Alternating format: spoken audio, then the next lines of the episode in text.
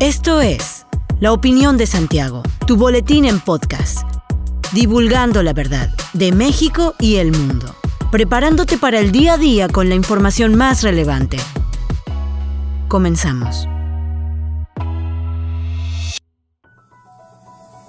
Buen día, bienvenido a la Opinión de Santiago, una dosis breve de información para arrancar el día con lo más relevante a nivel nacional e internacional. La Fiscalía de Estados Unidos afirmó que cuenta con evidencia que comprueba que Genaro García Luna amenazó, acosó y sobornó a periodistas que investigaban sus crímenes y que luego de su arresto mostró su voluntad de manipular a los testigos. En documento, la Fiscalía afirma que cuenta con grabaciones y testigos que comprueban estas hipótesis, aunque no aclara qué periodistas fueron sometidos por el exsecretario de Seguridad Pública la acusación indica que García Luna colaboró para el cártel de Sinaloa mientras se desempeñó como alto funcionario en el sistema de seguridad durante los exenios de Felipe Calderón y Vicente Fox. La fiscalía presentó una moción para adelantar que cuenta con pruebas que indican que entre 2008 y 2013 el acusado sometió a un periodista a una campaña de acoso y amenazas de varios años como resultado de la investigación del periodista sobre el acusado. En otro punto, la fiscalía afirma que cuenta con grabaciones donde consta que García Luna intentó silenciar a un testigo que podría testificar en este caso. El acusado habló sobre amenazas de violencia y manipulación de los testigos de cargo y se refirió al menos a un testigo por su nombre. Específicamente, el gobierno busca presentar evidencia de que en el otoño de 2020 deseaba dañar a los testigos en su contra.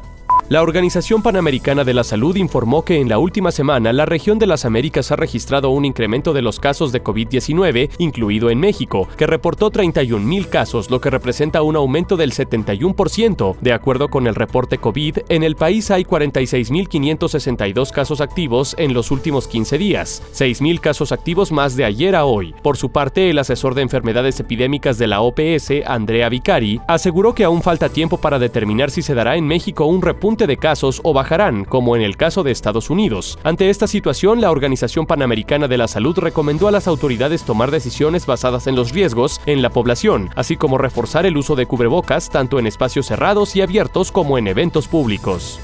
El presidente municipal de Querétaro, Luis Nava, en compañía de su esposa y presidenta del patronato del sistema municipal DIF, Araí Domínguez, tomó protesta a las y los integrantes del Gabinete Juvenil 2022, que con sus propuestas, innovación, creatividad y un presupuesto participativo de 10 millones de pesos, trabajarán en conjunto con las dependencias para desarrollar proyectos y aportar su visión para construir la ciudad que queremos. Ante los secretarios del gobierno municipal, Luis Nava recordó el compromiso de trabajar con y por la juventud queretana a través de políticas públicas diseñadas de la mano de este sector, y ahora con la elección de los más de 90 integrantes de este gabinete juvenil, abonarán con proyectos para mejorar la calidad de vida de las y los queretanos. El Gabinete Juvenil 2022 está conformado por grupos de 4 a 6 jóvenes de 18 a 25 años que se incorporarán a cada una de las secretarías municipales para trabajar en tres ejes fundamentales, conocer la operación interna de la administración municipal, diseño de propuestas y desarrollo de proyectos mediante el esquema de presupuesto participativo de gobierno abierto abierto.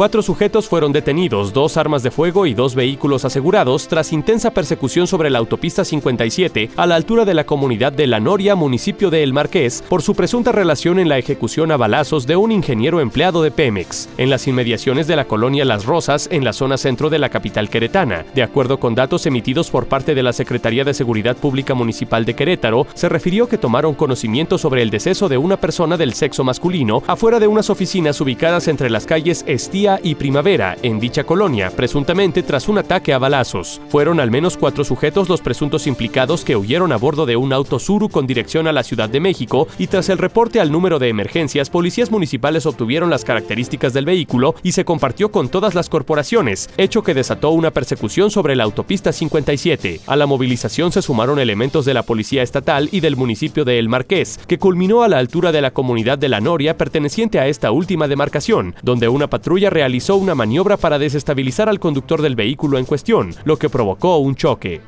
Marco del Prete III, titular de la Secretaría de Desarrollo Sustentable, inauguró el Congreso Internacional de Recursos Humanos de Querétaro. Dicho evento es organizado por la Asociación de Ejecutivos de Relaciones Industriales y tiene el objetivo de mejorar las prácticas en temas de talento humano. Asimismo, del Prete mencionó durante su discurso que el Estado ha traído 23.152 nuevos empleos de enero a mayo. Por otra parte, la presidenta de la AERI señaló que la organización que ella encabezaba busca mejorar los siguientes aspectos: los servicios especializados de información y capacitación encuestas de sueldos y salarios, estadísticas de ausentismo y rotación y reuniones de atracción de talento. Explicó que estos son algunos de los aspectos que se trabajarán durante el Congreso Internacional de Recursos Humanos en Querétaro. Hasta aquí la información de hoy. Regresa mañana para otra pequeña dosis con las noticias más importantes. Mantente bien informado con la opinión de Santiago. Encuéntranos en Facebook, Instagram y TikTok como arroba la opinión de Santiago. Hasta la próxima. La opinión de Santiago. Comprometidos con la verdad.